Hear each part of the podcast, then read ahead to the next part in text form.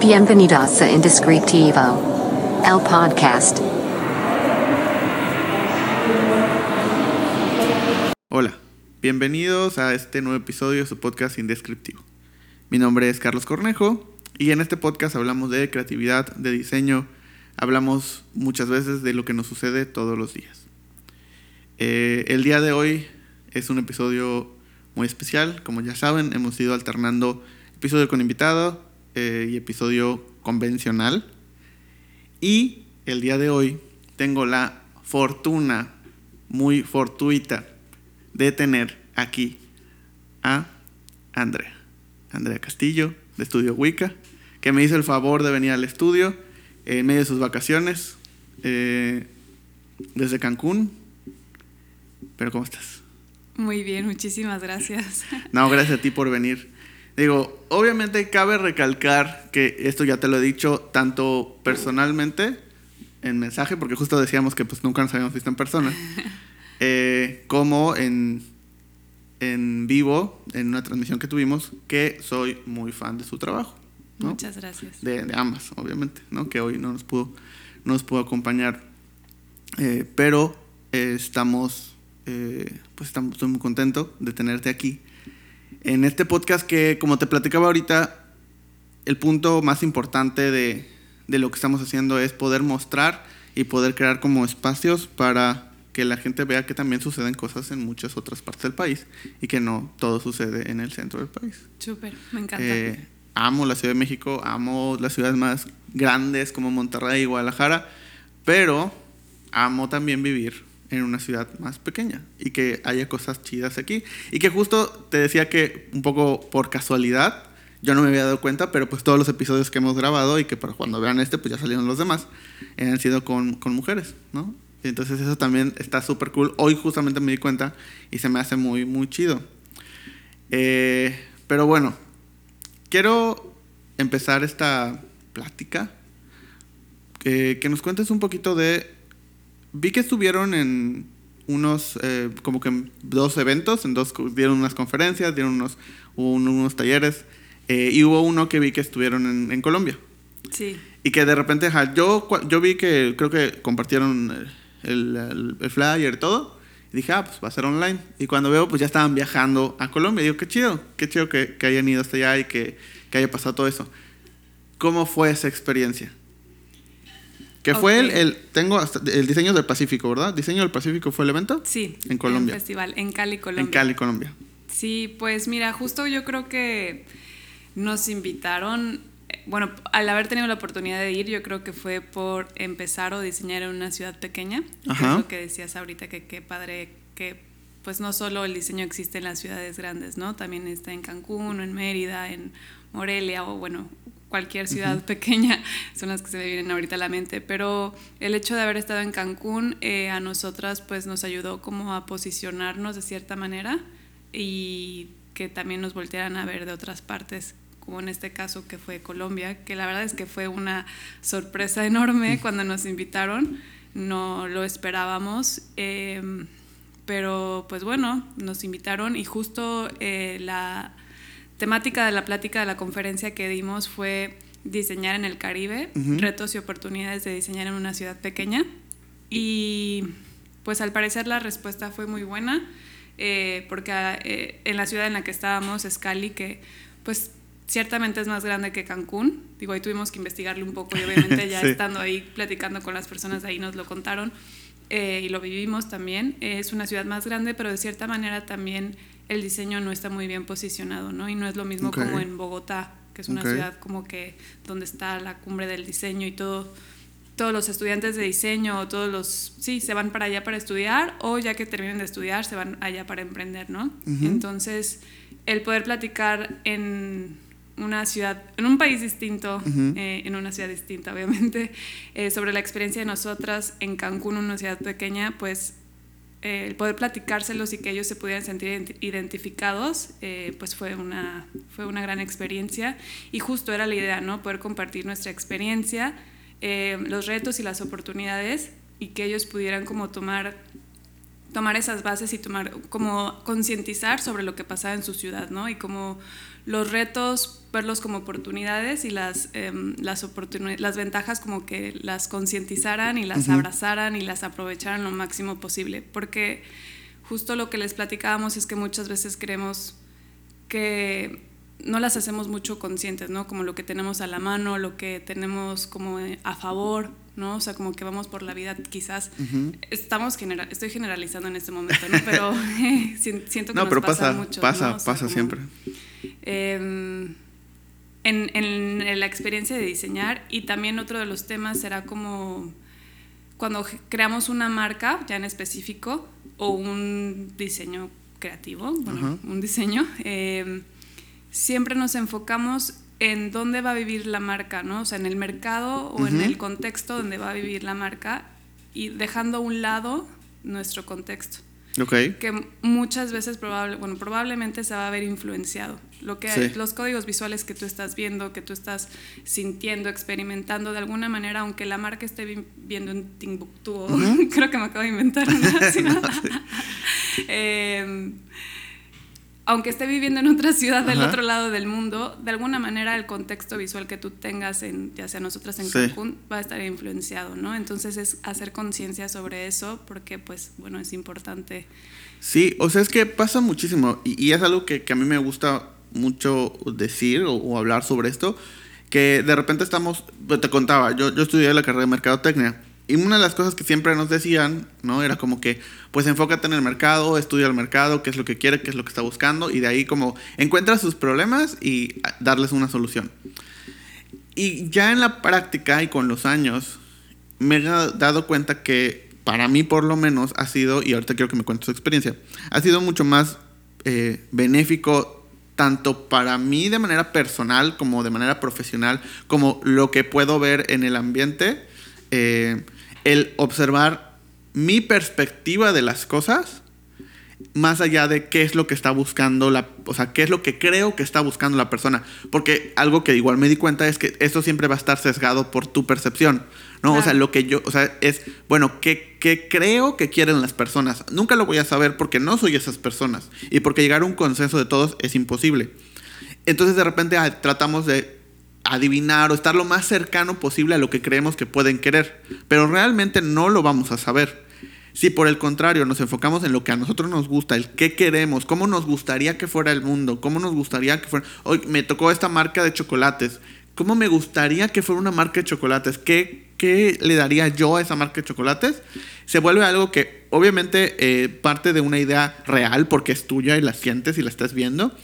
Y además se vuelve algo diferente a todo porque simplemente tú eres diferente. O sea, muchas veces nos enseñan a buscar como ese diferenciador afuera, es como, ¿qué es lo que hay? Y hazlo de otra manera. Pero no necesariamente es así. A veces es mucho más em, fácil o redituable ver cómo tú lo harías. Porque así, si yo hago una marca de chocolate y tú haces otra, van a ser tan diferentes entre sí como lo somos tú y yo. A pesar de que los dos somos personas, los dos somos humanos, los dos vivimos en cierta zona. O sea, van a ser completamente diferentes. Y eso es lo que está padre. Y algo que cuando empezamos Secret Name, eh, yo estuve también en un, proceso de, de, estructurar cómo iba a funcionar el estudio y qué iba a ser un estudio de naming y cómo iba a surgir y, y, no había un punto de referencia y no había... Entonces estuve como con asesorías de diferentes rubros de personas a las que yo admiraba y que por fortuna me abrieron la oportunidad de platicar un poco conmigo.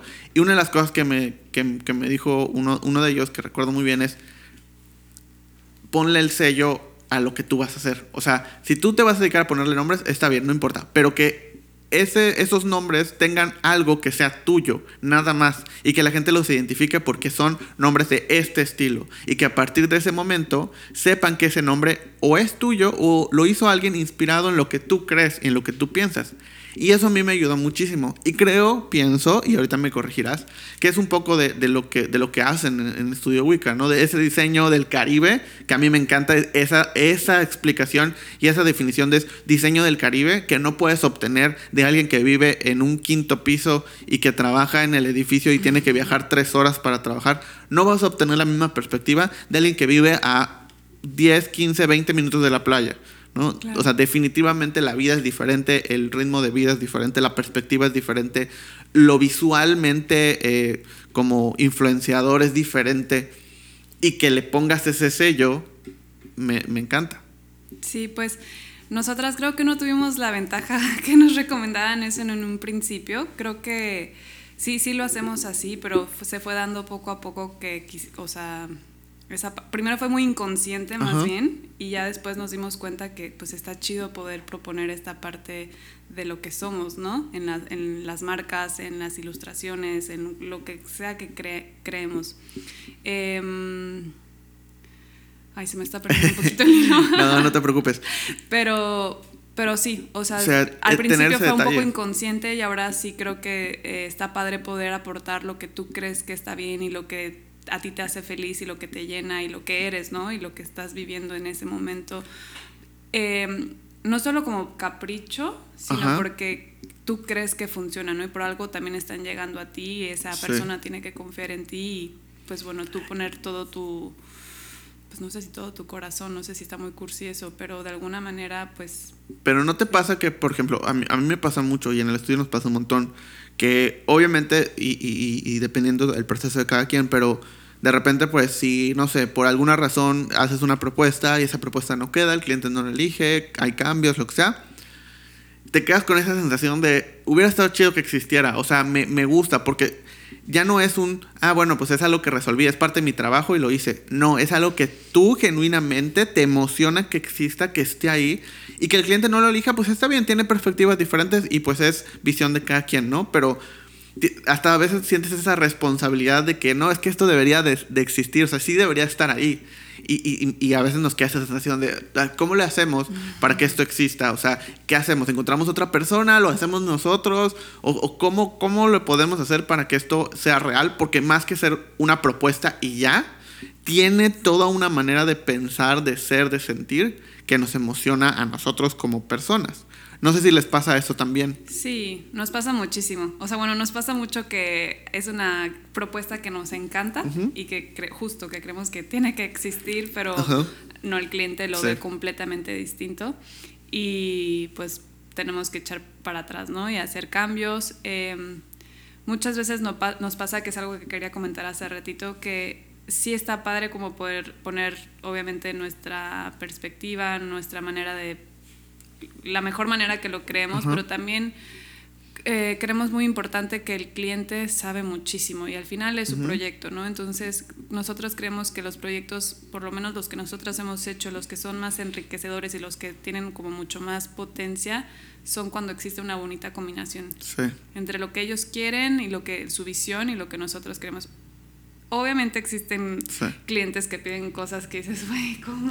y pues bueno, ahí tienes que ir eligiendo tus batallas, pero, pero para nosotros los que más nos gustan es cuando existe esa combinación, porque sí, eh, cuando ellos suman, eh, se vuelve un, proyecto muy lindo. Sí, o sea, porque, y perdóname que te, que te interrumpa, justo como de repente me preguntan, pues yo doy cursos, ¿no?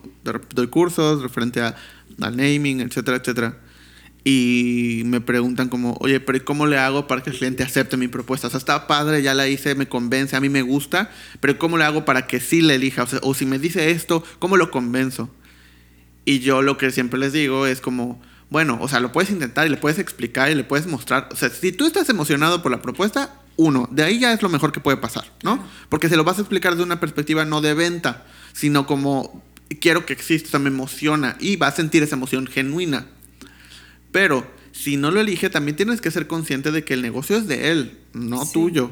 O sea, él te está contratando. Puede ser que te contrató porque le gusta lo que haces, pero específicamente esto que hiciste no le gustó o no es esa perspectiva, o de repente dice, mm, no sé, no me, no me quiero arriesgar.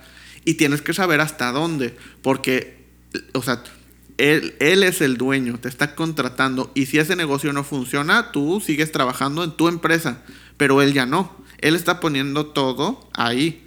Si está bien, si está mal, la última decisión la tiene que tener él. O sea, tienes que ser consciente de que la última decisión la tiene él porque él es el dueño.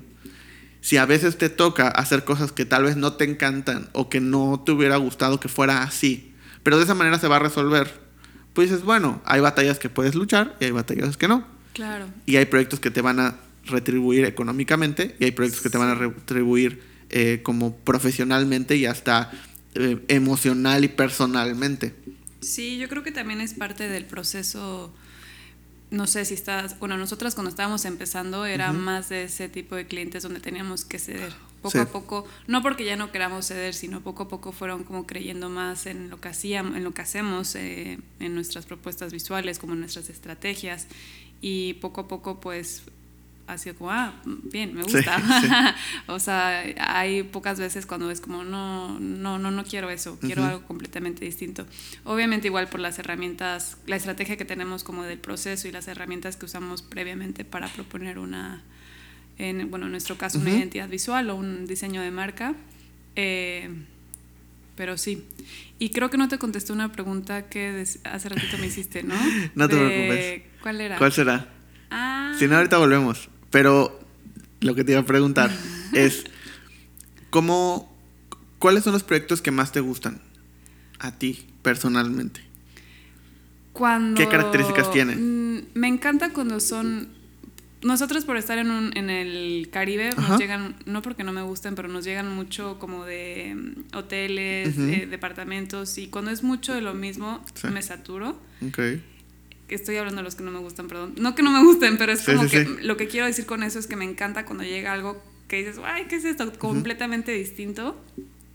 Y sobre todo, o sea, un giro completamente distinto. Y sobre Ujú. todo, lo que me encanta, aunque sea de departamentos, es cuando el cliente está apasionado por su, Ok. por su proyecto. O sea, que llega y que, que ves la, sí, la pasión, la emoción, que está poniendo todo su corazón en el proyecto, pues sí, de alguna manera, eh, para bien o para mal, como que también le entro. Sí. Pongo ahí mi corazoncito y me gusta porque creo que quedan mejor. Sí es más difícil Sí. cuando el cliente está... Eso te iba a decir. Sí. Porque justo, o sea, a mí me Es pasa. más presión, creo. A, a mí me encanta cuando los clientes están así, pero de repente es. A veces entorpece un poco el proceso porque se Sí. quieren involucrar muchísimo. Y entonces, y no es que esté mal, pero hay, tiene que haber ciertos límites en los cuales Sí, tienes que hacer tú, o sea, tú mismo como creativo te vas a equivocar y vas a intentar esto y no funciona y vas a hacer otra cosa y ah, bueno, esto sí, esto no. Y si está involucrado en todo el proceso y de repente haces algo que le encanta, pero tú sabes que tal vez no va a funcionar del todo o que no te va a quedar tan bien, pero a él ya le gustó y está involucrado en eso, ahora tienes que ir por ese camino y ya no hay como darle vuelta atrás. O de repente te emocionas tú y ahorita justo, y ahorita me corriges si, si no era lo que querías decir, pero ahorita que decías, bueno, para bien o para mal involucro también mi, mi- mis, mis emociones y, y mis ganas. De repente se puede volver y a mí me pasa muchísimo el, es que yo creo que es así y el cliente no, es que yo creo que es así y entonces se vuelve como, bueno, o sea, ¿quién se emociona más? Y ni siquiera desde un punto de vista de, de- de pleito, sino es simplemente como e, es dos personas que están emocionados por un proyecto y que quieren que quede perfecto. Y en ese quiero que queden perfecto, pues hay diferencias. Claro, pero fíjate que no nos pasa tanto así, creo. Siento más que cuando es ese tipo de cliente fluye. O sea, como que estamos en la misma sintonía por estar, o sea, obviamente hay situaciones Sí. como que Altibajos. como las que mencionas, ¿no? Pero al contrario de los otros, cuando es gente, ay, es que no quiero hablar negativamente, pero luego hay clientes donde no sé, de su manera de pensar o de la solución que quieren, como Sí. que pues, no tiene nada que ver. O Sí. más bien cuando lo hacen solo por dinero o por hacer algo más o cuando no confían en tu proceso y es como, ay, ¿por qué estás tardando tanto? Y eh, siento que más bien cuando tienen el corazón ahí, por alguna razón eh, nos entendemos muy bien y, y va fluyendo. Sí, Y o sea- confían más y como, por lo menos en, en nuestra experiencia. Sí, o sea, de repente hay clientes que es como, bueno, necesitan palomear la parte de la identidad porque es parte del proceso Sí. y nada más es palomearlo y ya quieren No salir, lo consideran ¿no? importante. Y, Ajá, y es como más por trámite o como de ni siquiera, o sea, quieren pagar lo, lo menos posible a veces o quieren que sea lo más rápido porque para ellos es un punto más que necesitan para avanzar a lo siguiente, ¿no? Sí. No es algo que realmente se sienten y vean como todo lo que se puede hacer independientemente de lo importante o no lo importante, pues porque cada quien le va a dar esa importancia. Obviamente para nosotros es súper importante, por algo decidimos dedicarnos a eso, ¿no? Claro. Pero también es como un punto de vista de, bueno, todo lo, la oportunidad que te da o todo lo que puedes hacer con esto que te estamos entregando con una identidad visual. Eh, de repente es como que no, solo necesito el logo porque pues, necesito hacer flyers o necesito ya abrir las páginas de Facebook, de Instagram, la página web, necesito empezar a vender, entonces necesito... Y ya, entonces es como... e- Eso es lo que como que entorpece un poco. Sí, Pero sí pasa. eh, la otra cosa que te quería preguntar es cómo, cómo hacer para tener más, o cómo le hicieron, o qué proceso han hecho para tener más de esos clientes que se apasionan. O sea, cómo es como, bueno, ya identifiqué qué es lo que quiero, qué es lo que me gusta de los clientes. ¿Qué hago para que vengan más de esos clientes? Bajo tu perspectiva. Ahí vamos a entrar en otros temas. eh, ay, no sé, manifestándolos. Ajá, puede ser. Eh, yo creo mucho en eso y pues eh, ma- nos alineamos con eso. No quiere decir que ya, ya todos vayan a ser así Sí. o que nos vayan a llegar, no nos vayan a llegar proyectos que no nos gusten o con clientes difíciles. Creo que al final es parte de, del crecimiento y del emprendimiento y de, pues, no sé, de la vida. Pero creo que sí, cuando te alineas a eso y cuando crees en eso y es lo que quieres y lo pides y estás consciente de eso, poco a poco, o sea, se va dando más y más. Y que, o sea, y bueno, aprovechando que hablabas justo de eso, ¿qué tan qué tanto involucras la parte espiritual, por ejemplo, en, en- en- los proyectos del día a día, en lo profesional? Pues, a ver, en el equipo entre Jimena Ajá. y yo, eh, Que un saludo a Jimena también. Hola Jimena, espero que estés escuchando esto.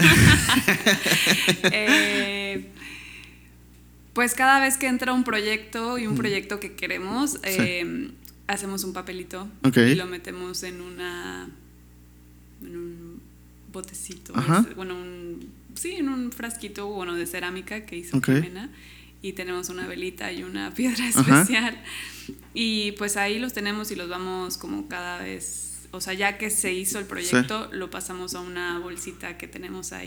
Y todo es meramente intuitivo y, eh, no sé, con- como haciéndolo consciente. No, no es como que lo escuchamos en algún lado Sí, sí, y simplemente fue como, a ver, queremos esto, pues lo voy a escribir y lo voy, a, voy a poner mi intención aquí, lo voy a pedir y, y sí. Eso es a manera de equipo. Sí. No es lo único que hacemos, pero ya yo personalmente cada vez que tengo uno, pues, no sé, como procesos, no, no sé si llamarlos espirituales, pero no sé, más como estar presente y consciente de lo que es el proyecto y de lo que quiero y lo que puedo aportar positivamente y soltarlo también al universo. Te digo que no sé si estoy entrando en otros temas. No, pero, es que está padre, sí. porque es algo de, de lo que no se habla muchísimo. O sea, que casi no, no hablamos de eso y, y me encanta. O sea, por ejemplo, yo desde que empecé a hablar de todo el tema de Secret Miami, por qué existe y cómo, y en los talleres y todo, y quien me esté escuchando que haya tomado algún taller o haya estado en algún live, esto lo menciono un montón de veces. El tema de cómo surgió el estudio y por qué yo me dedico a lo que me dedico. Y todo surge de un punto de vista espiritual, porque era como un...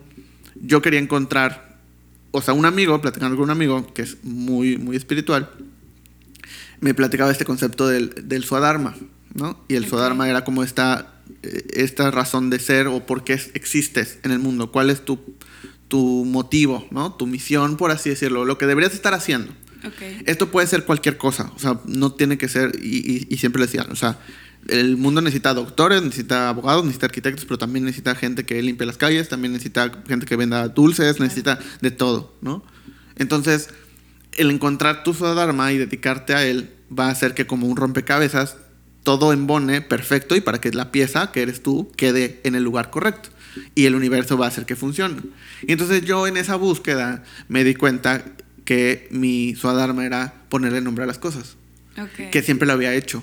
O sea, una, como tres de las cosas más importantes que tiene el Swadharma era, eh, es algo que te hace feliz, o sea, el que te gusta mucho hacer, es algo para lo que te dicen que eres bueno, independientemente de si tú lo crees o no, y es algo que has hecho desde siempre, seas consciente de ello o no. Y entonces yo en esa búsqueda me di cuenta de que definitivamente de lo que más me gustaba hacer era ponerle nombre a las cosas.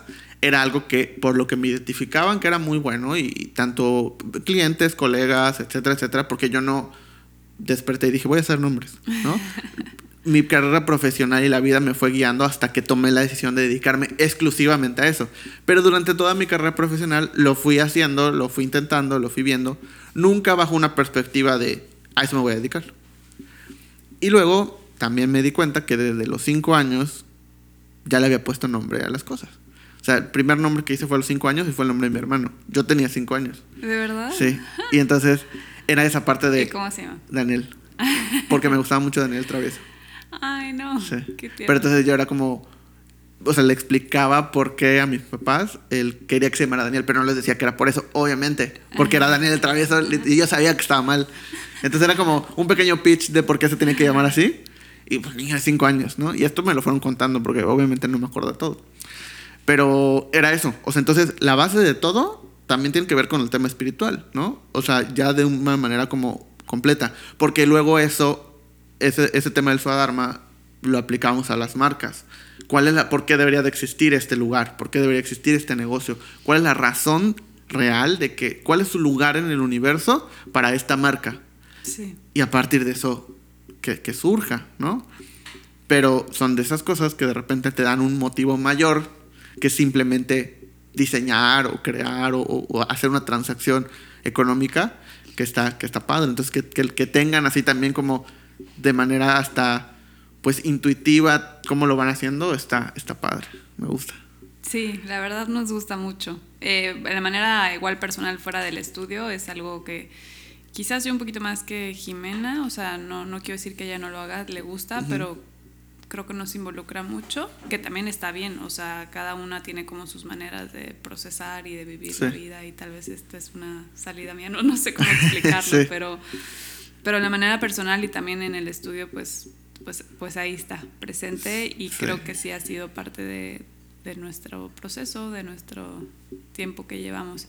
Y también hablando de nombres, eh, siempre nos preguntan de por qué Ujú. Wicca. Ajá. Y pues Wicca eh, en sí es una, digo, lo menciono porque muchas veces piensan que es por eso, ¿no? Que es una religión eh, pagana, creo. Ajá, según yo es Eh, como pagando. Sí. donde son mujeres que crean, hacen magia blanca y usan mucho la naturaleza. La verdad que cuando lo escuchamos fue como, no es como, no somos esa religión para nada, de hecho no tenemos ninguna religión, pero sí nos gustaban mucho sus principios y la manera como de ver la vida y de, sí era como un, wow, qué bueno, o sea, todo era muy bonito, Sí. cómo pueden crear cosas a través de la magia, ¿no? Cómo pueden tomar eh, lo bonito y lo bueno que hay alrededor para crear, o como, Sí. bueno, eso nos gustaría implementarlo en el estudio y de cierta manera es como esa parte también espiritual. Está padre. Sí, y que de repente tienes como tus propios hasta rituales, ¿no? O sea, por ejemplo, ese gato que está ahí lleva conmigo como ocho años y lo llevo a todos mis trabajos, a todas mis oficinas, a todos mis escritorios. Porque para mí ese gato es el que está relacionado con el dinero. Entonces, Ok. si está, mientras ese gato funcione y yo lo tenga bien, limpio, con baterías, con todo, nunca he tenido ningún problema. Y obviamente ya le empiezas a meter como ideas, ¿no? Y, y ya no sabes si es verdad, si no es verdad, si, pero lo haces. O sea, por lo menos así me pasa. De repente es como, mm, ¿por qué, por qué siento que, o sea, como que ha habido algo raro? Como que, no sé, no han aceptado las propuestas o de repente no hay tantos clientes como me gustaría o no han llegado los clientes y vuelto a ver al gato, se le acabó la pila. De verdad, o sea, y le pongo pila, empieza a funcionar. Y no sé si, como tú decías, lo manifiestas o, o dices, o tu, o tu mente está en como, ah, ya se va a arreglar. Es que Y- todo pero pasa. es mental Sí, también. sí, sí, todo. totalmente. Sí. Esto independientemente si tienes una religión, si no tienes una religión, si lo que sea, el tener rituales y ese orden mental Sí. Te ayuda un montón. Porque hasta es como, yo lo veo así, como que, eh, como que eh, outsourceas eh, esa preocupación. Es como, ah, pues, si, depende del gato. Si el gato está bien, va a funcionar. Ya no es mi responsabilidad. Mi única responsabilidad es que el gato funcione. Entonces es como, pues ya, yo ya hice mi trabajo, todo debe estar bien. Y lo dejas, lo sueltas. Claro. Pues ahora que dices eso, en la oficina también igual tenemos una pirámide obsidiana negra como este vuelo y justo también es de que ahí la estamos limpiando y también la llevamos al mar, la cargamos Sí, con la padre. luna y todo eso y también es, está al lado de los papelitos y de la otra piedrita. Está, está padre. Sí. Pero, y, y- y también quería eh, platicar contigo sobre los proyectos personales. O los proyectos que no se relacionan necesariamente con un cliente. Porque, de entrada, o sea, yo sé que tienen un montón de otras cosas y que tú también de manera personal tienes varias cosas, ¿no? Tanto sé que pues también corres, ¿no? Que eso es como igual algo súper, súper padre, que ahorita quiero que me platiques un poco de eso. Este, también vi que abrieron pues este como esta tienda de espacio eh, Wicca con diferentes cosas y que ya no tiene que ver necesariamente con un cliente en específico, sino es algo de ustedes.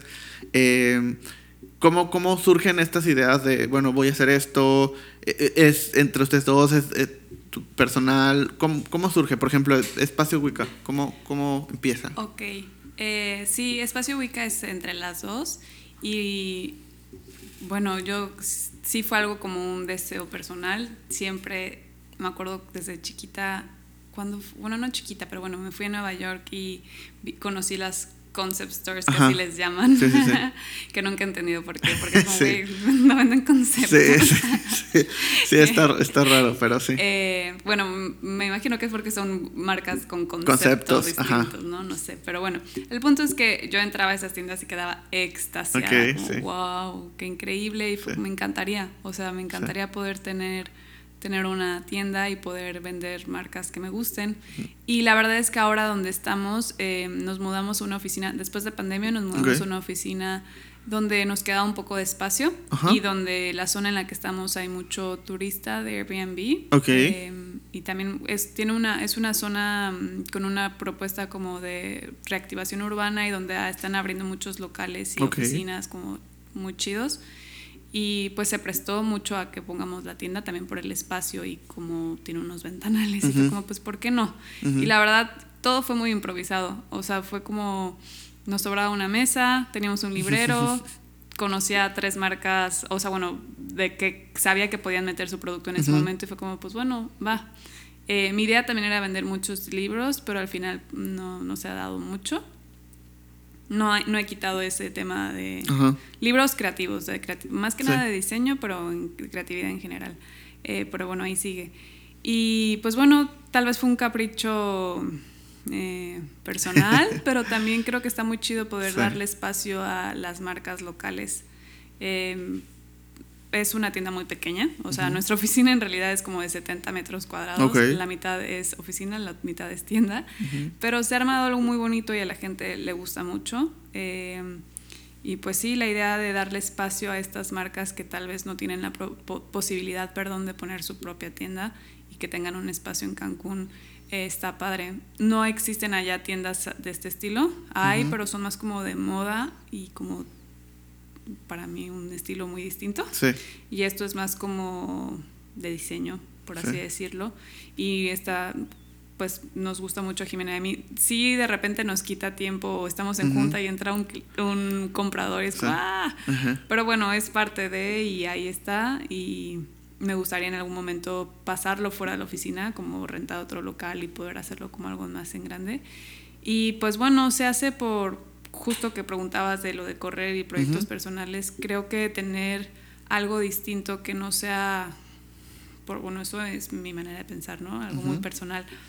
Estar solo diseñando con clientes y así, como que tener algo mío que me guste mucho y que me apasione, creo que es- generas como un gran balance o también las propuestas ya que hagas en, en laboralmente pues son mucho más bonitas yo creo mucho más interesantes y tu creatividad igual fluye muchísimo nos pasaba mucho que cuando estamos solo enfocadas en crear marcas tequi, llega un momento que ay, ya Sí. era muy abrumador y de alguna manera la creatividad como que llega a un límite no entonces poder como expandir un poco como lo que haces eh, nos ayuda bastante Em, no sé si estoy hablando mucho. Y que- No, no, no, está perfecto. Me, me encanta porque, o sea, esta parte de, de tener como cosas extras y además hobbies, en el sentido de, de que son cosas que haces solamente porque te gustan y ya, no tiene ningún sentido, o sea, si lo vieras como económicamente no, no es económicamente Sí. viable, si lo vieras como aprovechar el tiempo, no estás aprovechando el tiempo porque realmente podría estar haciendo otra cosa, pero es algo que te gusta, que te apasiona y que te despeja y que muchas Sí. veces es como, o sea, de repente tener esos hobbies te ayuda a no pensar en lo que tienes que pensar y es lo que te abre el panorama para resolver un problema. Sí. Que eso es lo que está, que está padre. Y justo lo que te quería preguntar es, ¿qué tan involucrado sientes que está, por ejemplo, el correr con diseñar? O sea, ¿sientes que has aplicado cosas, por ejemplo, para, para, para lo que haces de, correr y todo, cosas que has aprendido en diseño o al revés, cosas de que has aprendido corriendo o pensando mientras estás o en la disciplina en el diseño? Ok. eh, ¿O lo ves como dos cosas completamente separadas? No, sí van ligadas de alguna manera, que me ha costado como entenderlo, pero eh, en un inicio yo sí corría eh, pensando mucho. Ok. Mi cabeza. Pero algo de lo que, por una de las razones, no es la única, pero una de las razones por las cuales me encanta correr porque es porque es mi momento de meditación. Me enfoco muy, bueno, es- sí, me enfoco en estar en el presente. O sea, correr y estar corriendo sin pensar, porque era de que, ay, este cliente y tengo que pagar el no sé qué, y qué voy a hacer con el logotipo. No, a ver, ir tuc, sacándolos, sacándolos y estar solo corriendo, estar aquí presente y no tener nada en mente más que correr. Eh, de alguna manera eso, estar ahí, me ayuda. O sea, justo antes era como te decía, como pensar en eso y de alguna manera más abrumador. Sí, mi momento para resolver asuntos, no, o sea, bueno, por lo menos yo creo que hay gente que sí lo hace así, le debe funcionar, pero por lo menos a mí era como, me abrumaba más. Pero ahora que encontré que es mi momento de solo estar, eh, poco a poco pues me fue ayudando, ¿no? Como, en, eh, como encontrar más paz, calma, eh, como en la hora donde sí tengo que estar pensando en el diseño, poder pensarlo bien y estar más presente y más como las ideas de alguna manera empiezan a conectarse más y a desenvolverse mejor. Eh, creo que sí eh, me ayudó muchísimo por, por correr. Sí los alineo. No solo correr con Ajá. trabajo, sino correr, o sea, en Sí. general. Para mí es como, es una meditación. Y es que, digo, y no sé si te pasa, pero a mí lo que me, lo que me sucede de repente con, con este tipo de hobbies, así, es que me ayuda a ponerle límites al trabajo. Sí. En el sentido de, o sea, de repente cuando estás libre de que pues tienes todo el día para resolverlo, te tomas todo el día y a veces no lo resuelves. O sea, te tomas todo el día y a veces ni así lo resuelves. Por lo tanto es un límite. Pero de repente cuando es como, ah, es que a las 4 tengo una clase de no sé qué, o a las 4 tengo que hacer esto, o a las 4, pues tengo de aquí a las 4. Sí. Entonces tener esos límites pare- pareciera que, que es que sería contraproducente, pero no, a veces es como que hasta tu cerebro empieza a trabajar más rápido o de alguna manera lo resuelve más rápido para que te, para que estés bien y para que te dé tiempo de hacer lo que quieres hacer. Sí. Obviamente no siempre funciona, pero la, pero a mí por lo menos la mayoría de las ocasiones el tener como esos como partes de la vida de es- ahorita hago esto, ahorita hago esto y ahorita hago esto, me ayuda a que todo funcione de una mejor manera. Sí. ¿Cómo, cómo, ¿Cómo lo vives tú? Pues sí, al principio no, no lo sentía así, o sea, más bien sentía como, ay, ya me tengo que ir a dormir porque tengo mañana me despierto a las cinco y media de la mañana y si no me duermo eh, no voy a poder, eh, perdón, si, sí, si no me duermo mañana no me voy a poder despertar. Era como, no, pues no tengo el tiempo suficiente para estar diseñando, pero ahora lo veo desde otra perspectiva completamente, es como, no, ya son las digo, a veces me pasa que, no sé, ya son las nueve, ya me tengo que ir. Así Sí. mi, man- mi hora máxima de trabajar es 10. Ok. Obviamente, al menos de que mm, al día siguiente tenga Sí, una sí, entrega y por X o Y no se pudo, pero a mí no me gusta desvelarme trabajando. O sea, pon tu Jimena al contrario, si ella es de que se queda desvelándose y, te- y yo no, o sea, tengo que dormir, o sea, el correr al principio era como, ay, no puedo, pero ya ahorita es como, güey, no, me tengo que ir ya a dormir y al día siguiente me despierto muy temprano, cinco y media, y es mi momento para correr. Y sí me ayudó a la disciplina completamente. O sea, sí me ayudó a, justo a tener estos momentos de ahorita es correr, ahorita es trabajar, ahorita es comer, como poder ir se- separándolo, ¿no? Sí, está, está, está padre. O sea, a mí me tocó trabajar mucho tiempo. Bueno, colaboramos ya, pero trabajamos en la misma oficina con, con un amigo. Bueno, tal vez si lo ubicas, Enrique Puerto. Sí, ¿no? lo vimos igual. Ah, pues sí, en Guadalajara. Entonces, eh, y él pues también es corredor, ¿no? Sí, entonces, también platicamos de eso. cuando me tocó, o sea, cuando trabajamos en la misma oficina, en el mismo lugar, todo, pues él tenía sus horarios, o sea, de, pues, está- tengo que comer tantas veces al día, tengo que salir a tal hora porque tengo que ir a entrenar, voy a entrenar en la mañana, entonces llego a tal hora, o sea, y lleg- llegaba temprano, trabajaba, hacía, lo paraba una pausa, comía, hacía, comía. Y es de, de- o sea, a mí lo que me enseñó, solo de verlo, o sea, ni siquiera como de, solo de verlo, decir, bueno, pues sí, o sea, mientras yo a veces que me daban las 7, 8 y no había comido nada en todo el día porque estaba trabajando, porque estaba haciendo, y es que no me alcanza el tiempo, y es que quiero que dure más horas, y es... Pero luego te pones a pensar y dices, mm, tal vez no es que no alcance el tiempo, es que no está bien organizado. Si tuviera que, tengo que hacer esto, no pasa, o sea, no importa lo que pase, tengo que hacer esto, hasta tu cerebro va a encontrar la manera de resolverlo a esa hora. Sí. Y cuando lo empiezo a aplicar me doy cuenta que no era que necesite más horas del día, es que no estaban bien organizadas. Entonces, cuando tienes este tipo de hobbies o cosas que haces porque te gustan nada más, se vuelve algo que te ayuda con lo que tienes que hacer durante el día. Y eso me pasaba muchísimo. Totalmente. Sí. Pero, por ejemplo, el, el, ahorita que, que decíamos de proyectos personales y todo, hablamos también de grabar un curso con, con Doméstica. ¿Cómo fue su experiencia grabando ese curso? Ay. Ay, ¿Fue buena, fue mala, fue difícil? buena, compli- fue O sea, buena. he hablado con muchos amigos que han grabado cursos antes de que yo lo grabara, obviamente, porque quería hacer. También quiero saber tu experiencia. y la mayoría, la mayoría, o sea, para la mayoría fue muy complicado. O sea, fue muy difícil. Me decían es que fue difícil. Algunos me decían es que no, no, no, no pude. O sea, hay momentos en el que sentía que ya no iba a lograrlo. Sí. Eh, y yo obviamente al principio me asusté y dije, ok, pues vamos a ver qué pasa. Pero, pero ¿cómo fue, cómo fue su experiencia? Muy padre.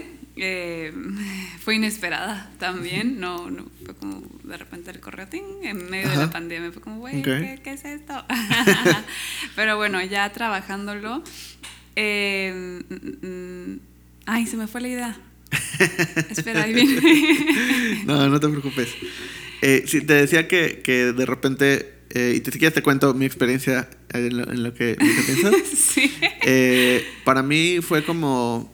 ¿Qué quieres decir? Ya me acordé. Dilo, de dilo, que- lo que iba a decir es que fue muy buena experiencia, pero sí fue muy difícil y le- me acuerdo que yo le decía a Jimena y también se lo llegué a decir a varios del equipo porque eran súper buenos, bueno, son muy buena onda y era como, creo que ustedes deberían darnos un curso a nosotros Ajá. de cómo hacer un curso, o sea, de sí. que doméstica darnos un curso a nosotros Sí. sobre eso, porque de repente sí era como, ay, porque es o sea, es muy di- diferente ser bueno en lo que haces, Ajá. que supongo que por eso nos llamaron, a poder transmitirlo. Enseñarlo, Enseñarlo. sí. Yo no soy maestra, no soy profesora, no tengo una maestría, soy pues diseñadora gráfica y mi experiencia pues ni siquiera es mucha. Bueno, creo son, con Wicca son seis años. Eh, nunca nadie me ha enseñado cómo enseñar lo que sé, entonces sí, eso fue creo que lo más, más, más difícil y los tiempos. Eh, pero bueno, ya estando el curso arriba, pues nos ha ido bastante bien. La experiencia, aparte de grabar y así, fue padrísima, nos divertimos mucho. Estresante también, porque pues ni Jimena ni yo somos muy buenas como platicando Ajá. en público y así Sí. nos cuesta mucho, la verdad es algo que estamos trabajando mucho. Entonces digo, ahí aunque era grabado, sí de repente como que nos trabábamos y nos poníamos muy nerviosas, pero pues bueno, es parte de también, ¿no? O sea, no...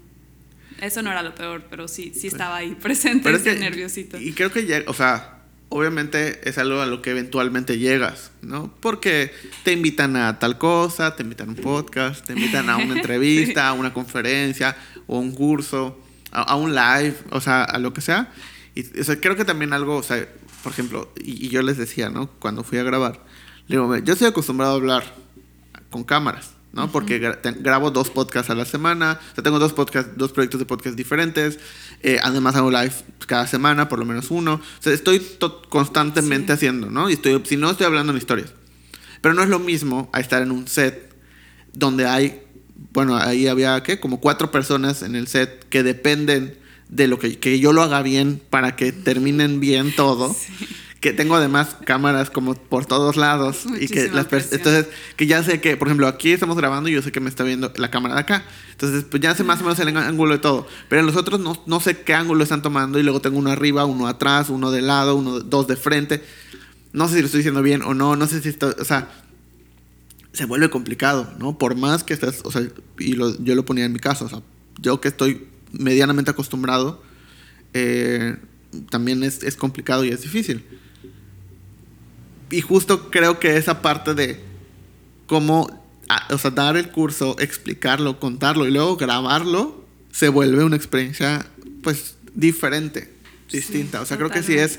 Y eso es lo que tienes que, bueno, a mí me pasó, o sea, yo, yo tenía que estar completamente concentrado en eso. Sí, O sea- claro. Nosotras dejamos, Sí. los, bueno, no que los hayamos dejado los proyectos a un lado, pero sí era como eh, los que estaban en Wicca, en ese, bueno, que siguen, nos ayudaron bastante y pausamos ciertos proyectos para enfocarnos solo a eso. Y algo que sí nos pasó muchísimo, que nos dio, bueno, creo que eso me pasó más a mí, me dio muchísima ansiedad, porque no pudimos ver el curso hasta que salió. Ah, sí, ya sé. Y eso no Ya lo sé. supe hasta después, o sea, como lo que estaba diciendo, si Ajá, estaba bien o ajá. mal, o sea, a mí me empezó, era así en las noches de que, ¿y si lo dije mal? ¿Y si no lo estoy transmitiendo como debe de ser? Y hasta que salió ya era como que lo pude revisar. Pero ya que salió fue como ya, let it go, no hay nada Sí, que pues pueda hacer y sí. ojalá que eh, sea pues lo mejor posible. Y pues la verdad es que las... em, los reviews que hemos Ajá. tenido hasta ahora han sido bastantes, bastante buenos. Creo que, no sé si esté mal que me compare, pero por lo menos el crecimiento que, que hemos tenido en cuanto a alumnos, Ajá. no considero que, que todavía esté, o sea, que no, no está creciendo como yo hubiera pensado que iba a crecer. Pero bueno, a- ahí está y los comentarios han sido buenos, entonces... Sí, y es que además, o sea, entre que obviamente creo que el área de branding, por ejemplo, es de lo que más hay en Sí, hay doméstica. muchísimos. Hay muchísimo. Y más, o sea, todavía por eso más me encanta el hecho de que sea como hecho en el Caribe. O sea, que e- esa esencia que sabes que, o sea, lo puedes identificar entre todo el mundo de, si hablamos en un lugar como doméstica, ¿no? Entre todo el mar de cosas de branding que hay, o sea, que puedas tener, ah, bueno, Wicca hace esto. Sí. Eso está increíble, está padre, me encanta. Pero justo, justo pasa eso, ¿no? Hay tantas cosas de branding que luego creo que hasta para el, o sea, y lo veo porque yo, por ejemplo, uso domésticas desde siempre.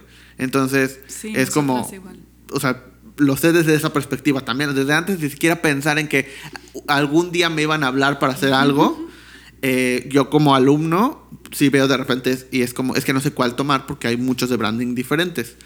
Eh, específicamente del área de branding. Creo que se han ido diversificando en otras, en otras áreas. Sí, creo que hay, hay mucho. hay, hay menos de esas áreas, pero creo que de branding en específico hay muchísimas cosas. Entonces eso vuelve como que se reparta entre un montón de estudios. Además, un montón de estudios súper talentosos también. Sí, cañón. Entonces- Hay, hay muchísimos.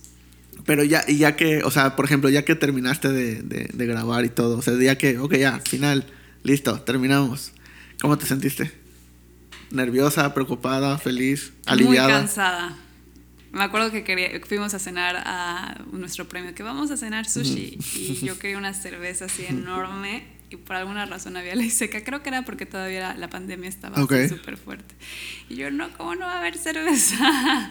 Y ya, tuve que tomarme una limonada. que no estuvo mal, pero, pero sí, en ese momento me hubiera venido muy bien. Sí. Eh, pero bien, felices. Hasta ahora estamos muy felices y muy agradecidas, la verdad. O sea, a pesar de, de que fue una experiencia muy padre y difícil, la verdad, eh, la felicidad va por encima.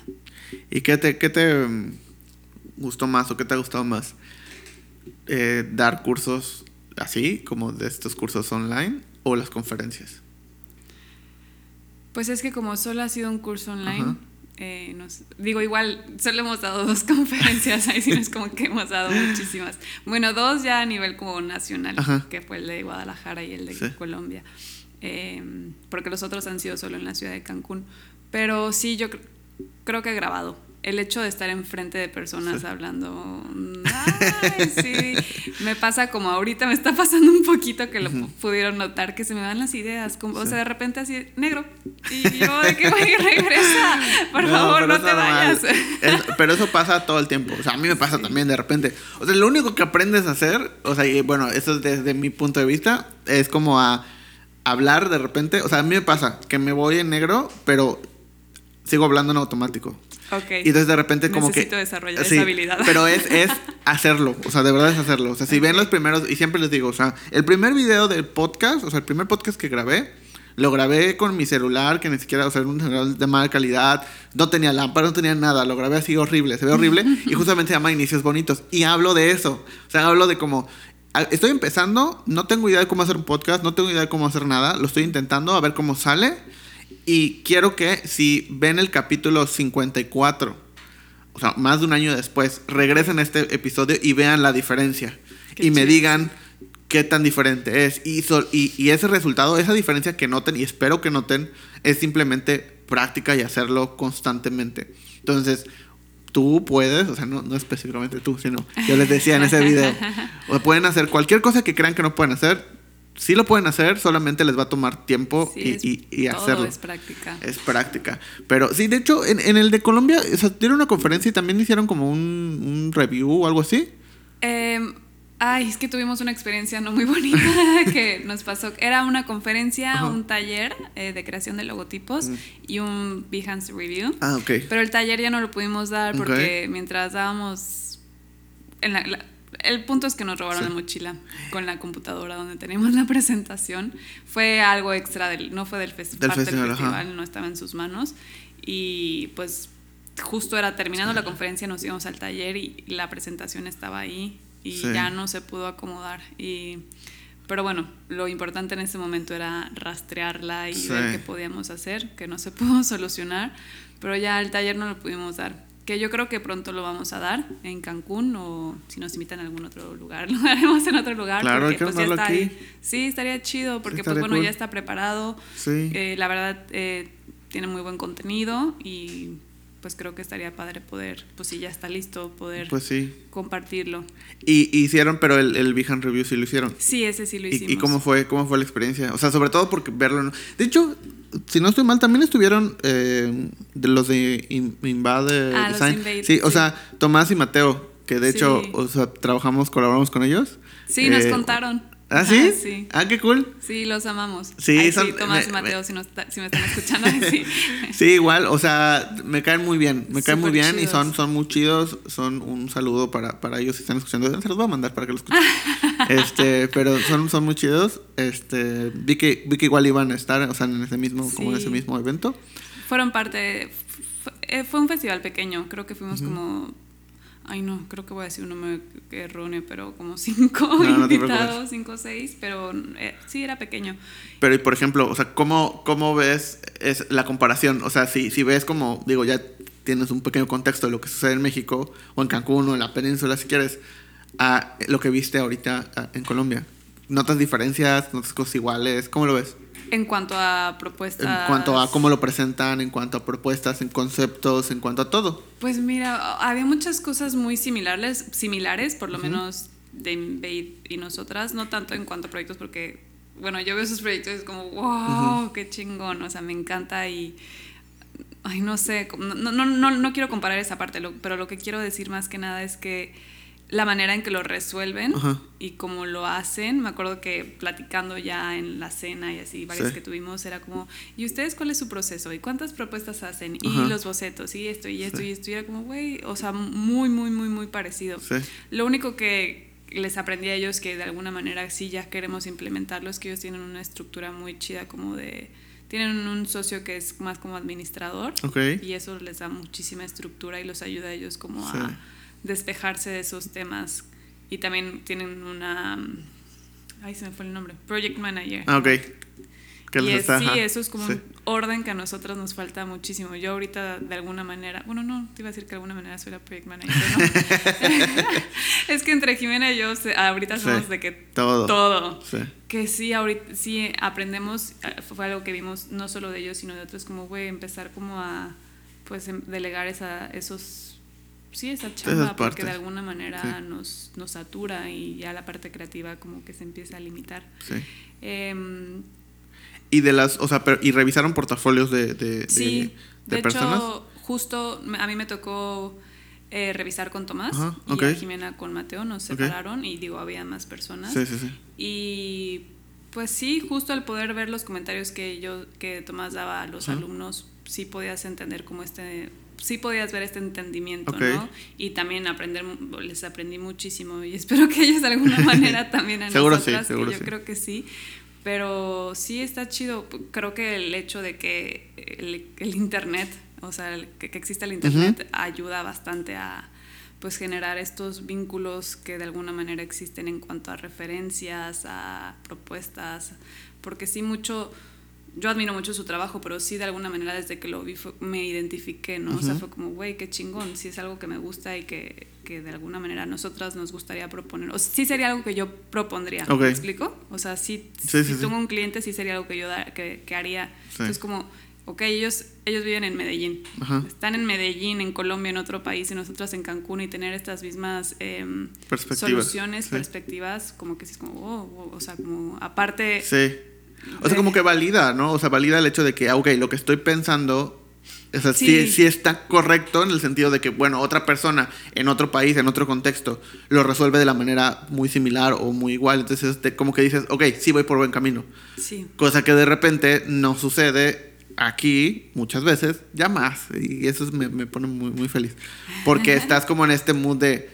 de, de, de- y, y también quiero preguntarte eso, o sea, ¿cómo, ¿cómo has visto esta evolución de la colaboración en general, de cómo va avanzando eh, como la industria? ¿no? Porque es mucho de repente de, no te digo qué, no te digo esto, es- te muestro nada más esto, hasta aquí o esto, no, o sea, ¿Qué pasa? Que se vuelve un camino muy solitario. O sea, se vuelve un camino de aprender como puedas. Y justo entras como en ese círculo vicioso de, bueno, como yo aprendí de esta manera y, y tuve que hacerlo mal para aprender cómo hacerlo bien, pues no le voy a enseñar a alguien, pues que lo aprendan así, como yo lo hice. Y, y entonces se vuelve algo muy solitario. Cuando tienes la oportunidad de abrir el panorama a otros países, a otras ciudades, a otros gremios, a otras cosas, pues vas encontrando estas cosas que, como, como tú decías, validan el que lo que estoy haciendo, bueno, pues sí tiene sentido porque alguien más también lo está pensando. Claro, sí. Y algo que ahora, o sea, lo que mencionas de las colaboraciones, algo que sí nos enseñó mucho Colombia en general es eso. La verdad es que ahí la gente es súper abierta y justo Sí. fuimos a una parte que se llama Sí. Cali y sí, les dicen calidosos porque son Sí. así de que súper buena onda, te comparten todo, yo te digo, yo hago, te, te cuento cómo y la verdad aprendimos mucho eso. Nosotras creo yo que de alguna manera lo somos, pero sí fue como que nos hizo como tomar conciencia de que Sí. creo que podemos hacerlo un poco más, porque sí en Cancún de alguna manera sí colaboramos mucho, pero no con estudios de diseño. Y creo algo con lo que nos fuimos un aprendizaje es como, güey, ¿por qué no? Sí. O sea, si no existe, bueno, hay que intentarlo nosotras, ¿no? O sea, porque sí hay ahorita mucho talento en Cancún y de alguna manera creo que las colaboraciones siempre hacen que los proyectos sean mucho más, eh, pues, más chidos, ¿no? Que Sí. una, dos, per- dos cabezas piensan mejor que una y creo que está padre poder generar estas sinergias. Em, que bueno, también ahora que estuvimos en Guadalajara lo aprendimos, pero sinceramente más en Sí. Colombia. Es que así, o sea, algo que yo aprendí, afortunadamente nos toca trabajar con un montón de países diferentes, como por ejemplo con, con- con Colombia, con, con- con ellos y con otras personas. Es también el hecho de cómo la colaboración no se limita a una sola industria. Y eso es algo que he aprendido mucho y que, estado- que, que estoy tratando también de, de- de contar cada vez que puedo, ¿no? El hecho de colaborar de repente con personas que, o sea, porque ¿qué piensas? Voy a colaborar, ok, ¿con quién? Con un ilustrador, con algún artista, con, ¿no? Pero cuando te das cuenta con que puedes colaborar con quien sea, o sea, puedes colaborar con el abogado, con el herrero, con el ceramista, puedes colaborar con el arquitecto, puedes colaborar con quien quieras. Con quien quieras puedes colaborar y puedes hacer algo cool, algo chido y que abre tu panorama de no solamente es esto que está aquí, sino hay un montón de otras cosas. Sí. Y cuando empiezas a colaborar de esa manera, a mí se me hace increíble. O sea, eso creo que me, a mí y me voló la mente. muchísimo, ¿no? Sí, totalmente. cabezas totalmente, Sí, trabajan totalmente las procesos diferentes, cabezas diferentes, resoluciones diferentes que te, te nutren un montón y eso, eso me, me gustó mucho. Sí, igual a nosotras. Y que justo hablando como de, ya extendiendo un poco el panorama, sé que formas parte de como este colectivo, esta parte de los, de los perritos. Eh, ¿Cómo, perdón? O sea, de este de Corazón Maliz, Ah, sí. que igual se me hace algo hiper bonito, hiper increíble. Eh, ¿qué, qué, qué haces ahí? ¿Cómo formas parte? ¿Qué es lo que hacen? Pues ese es un proyecto igual personal que tengo, bueno, digo personal porque es algo que siempre me ha gustado muchísimo, ayudar a los perritos y a los gatitos. Y lo empecé junto con una amiga, Paloma, y bueno, ya ahora somos cuatro, eh, Omar y Natalia. La verdad es que es un proyecto, es una asociación, ya somos una asociación civil, que apoya y difunde a rescatistas independientes de perritos y gatitos. Ok. eh, ahorita en Cancún y obviamente la idea, eh, no sé si muy soñadora es en todo México, eh, pero bueno, nace porque amo los animales demasiado. O sea, yo veo un perrito en la calle y Sí. mm, casi, casi, si está mal, me tiro ahí en el suelo con él. Pero en Cancún que yo, existen, que yo creo que todas las ciudades de México, muchas em, personas, en nuestro caso las que conocemos más que nada son señoras Ok. de bajos recursos que tienen en su casa de que Sí, 30 perros. sí. Eh, otros que tal vez ya no me parece muy sano, pero bueno, el- su objetivo siempre es eh, ayudar, es de que tienen 80 perros en, Sí. en su casa. Eh, y son personas que no tienen ni dinero, ni conocimientos de redes sociales, no tienen tampoco muchos contactos con personas. Y era como, pues, güey, nosotros sí tenemos eso. Ujú. Tenemos pues las ganas, tenemos de alguna manera contactos, conocimientos de redes sociales, de diseño, eh, y esa fue nuestra manera, además que poner, porque en un inicio sí era como, ay, queremos poner un refugio, Sí. que, que también está chido, pero sí era como algo, una idea mucho más difícil, fue como, pues, a ver, ya están las personas que ayudan, ¿cómo podemos nosotros ayudarles a ellos? Y también nos pasaba que tenemos muchos amigos que quieren ayudar y no tienen la menor idea de cómo, ¿Cómo? ¿no? Que, güey, pues no quiero adoptar porque no, pues no puedo o no quiero simplemente, pero pues quiero ayudar, ¿qué hago? O sea, no sé qué Sí. hacer, no voy a recoger un perrito de la calle porque no tengo ni el tiempo, por lo que sea, no, Sí, sí, no sí. todos lo van a hacer y está bien. Ujú. Eh, y es poder ser esa plataforma que conecta a los que quieren ayudar, que no saben cómo, o tal vez sí saben, pero pues bueno, ahí están, que quieren ayudar, y a las que necesitan ayuda. Eh, la verdad es un proyecto que va po- poco a poco porque pues tenemos muchas cosas y, claro. y- y, pues es solamente por amor y me encantaría poder también dedicarme a eso y dedicarle más tiempo, pero la verdad es que pues no hay ingreso de ninguna manera. Ne- A mí me encantaría poder pagarle a alguien y que sea la persona que esté todo el tiempo ahí en eso, pero pues no. Yo creo que en algún momento vamos a poder juntar eh, patrocinadores y podamos a poder llegar a eso. Es como mi el primer objetivo. Creo que estaría muy chido. Y pues bueno, es un proyecto personal que, que, que me llena mucho y habla mucho de lo que hablamos hace rato. ¿no? Como esos proyectos extras eh, que de alguna manera te, pues yo creo que de alguna manera te forman. Y que te hacen sentir bien. O sea, que te hacen sentir. Porque es lo que, es lo que te decía. O sea, al final Sobre es como, como tú decías. Tengo cierto conocimiento profesional de diseño de redes sociales. ¿sí? Entonces lo puedo aplicar para algo que no tiene nada que ver con un cliente, que no tiene que ver con una transacción monetaria, que no tiene que ver con una marca específica, sino de ayudar. O sea, cómo utilizo lo que sé para ayudar de alguna manera. Algo que te gusta mucho, Y- ¿no? Que en mi caso, perritos. Y de ahí algo que te gusta, que en el caso, ah, justo como decías, como el caso tuyo son los perritos. Entonces aplicas todo eso para poder pues ayudar de la manera en la que, en la que tú puedas. Y eso, eso, eso está padre. Eso es lo que te da la oportunidad y es lo que siempre digo. O sea, hay proyectos que te dan el tema económico y que pues obviamente todos necesitamos pagar renta, necesitamos comer, necesitamos dinero. Eso es claro. Y que entonces hay proyectos que vas a tener que tomar, aceptar y que tal vez no te van a encantar, tal vez no va a ser lo mejor del mundo, pero te va a dar el dinero suficiente para luego poder hacer esto, Sí. que no te va a dejar un peso, pero que te da una satisfacción personal tan grande que es lo que te motiva para seguir y poder hacer los proyectos que te dejan Claro. dinero. Entonces es un círculo muy bonito y que está increíble y me gusta mucho. Y siempre, obviamente, estoy en pro de que las personas, uno, hagan lo que aman hacer Sí. y dos, que encuentren maneras de ayudar como puedan, como sea. O sea, creo que justo lo que decíamos, las colaboraciones de todo tipo son, son muy em, padres, son cool y creo que todos pueden aplicar y pueden ayudar a, a- a todo. Pero, pero bueno, pues muchísimas gracias por, por venir, muchísimas gracias por estar acá, por tomarte un rato de, de yo sé que estás extremadamente cansada, pero muchísimas No, gracias por venir a platicar. a. Eh, y pues nos vemos, espero pronto. Yo, como te, como te decía eh, por mensaje y, ahorita te lo digo otra vez en- ante las cámaras. Eh, me encantaría que, que colaboráramos en algo, que pudiéramos hacer algo, ya sea aquí, allá o en los dos. Eh, Claro que sí. Y que más personas volteen a ver a esta parte del país que está haciendo cosas cool. Muchísimas gracias. Gracias No. a ti por, por invitarme. Eh, yo estoy muy feliz de compartir. Muchas veces me trabo mucho, pero espero que lo que compartí aquí les sirva, aunque sea un poquito, que puedan identificarse y si alguien tiene alguna duda de algo, algo les haya intrigado, pueden contactarme y con, con mucho gusto les voy a contestar y les voy a ayudar. Y ¿Cómo? justo como esa parte que es ese poder bueno, no, que hablábamos, ahorita me quedé pensando mucho también como lo de que decíamos de Invade, de que justo no, hablábamos de lo que ellos hacen. Sí. Es como que sin, muy transparentes, ¿no?